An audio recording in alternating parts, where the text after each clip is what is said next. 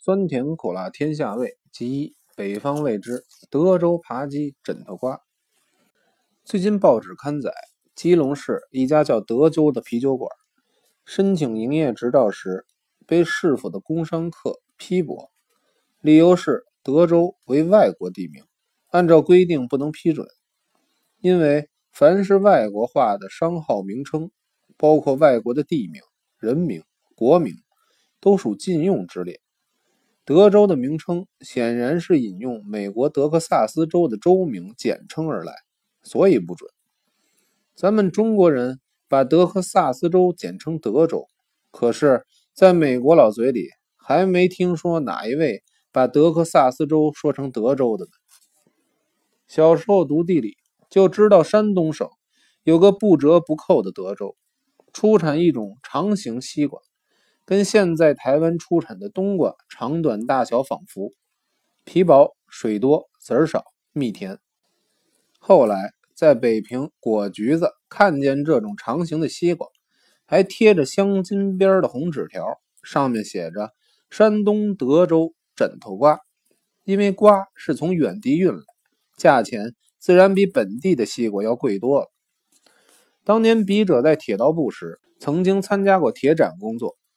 铁展是把全国各铁路沿线的特产在各大都市进行巡回展售，因此。发现平浦县德州出产扒鸡，平汉县道口出产烧鸡，北宁县唐山出产熏鸡，名称不同，做法也就各有千秋。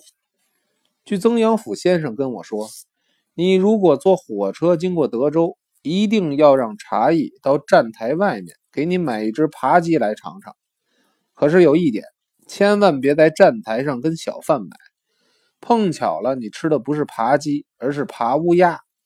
快车经过德州时，多半是晚饭前后，小贩所提油灯，灯光暗淡，每只扒鸡都用玻璃纸包好，只只都是肥大油润。等买了上车，撕开玻璃纸一吃，才知道不对上当。可是车已经开了。有一年，我从上海回天津，在车上想起曾先生说的话。火车一过玉城，我掏给茶艺一块大洋，嘱咐他一到德州就出站给我买一只热扒鸡，两个发面火烧来。茶艺知道我是部里人，多下钱来当然是小费，所以车停下来不一会儿就给我捡了一只又肥又大、热气腾腾的扒鸡，还买来了火烧。他重新换上茶叶，艳艳的泡了一壶香片。撕扒鸡时还烫手呢。这一顿肥皮嫩肉、膘足脂润的扒鸡令人过瘾，吕中能如此的大快朵颐，实在是件快事。吃饱连灌了几大杯浓茶，觉得吃得过量，只好一枕看书。车过沧州才敢就卧，哪知一枕酣然，一睁眼已经到了杨柳青，早已过了天津两三站了。只好等车到了北平东站停靠，再换车折回头去天津。这件嘴馋误车的事，后来被部里的几位同事知道，说大禹之水三过家门而不入，调侃我可以重武前嫌了。因为德州问题，想起了以往这段趣事，所以写出来，撩拨好淡的朋友一参。我们山东省的德州。怎么会一下子搬到太平洋的彼岸去了？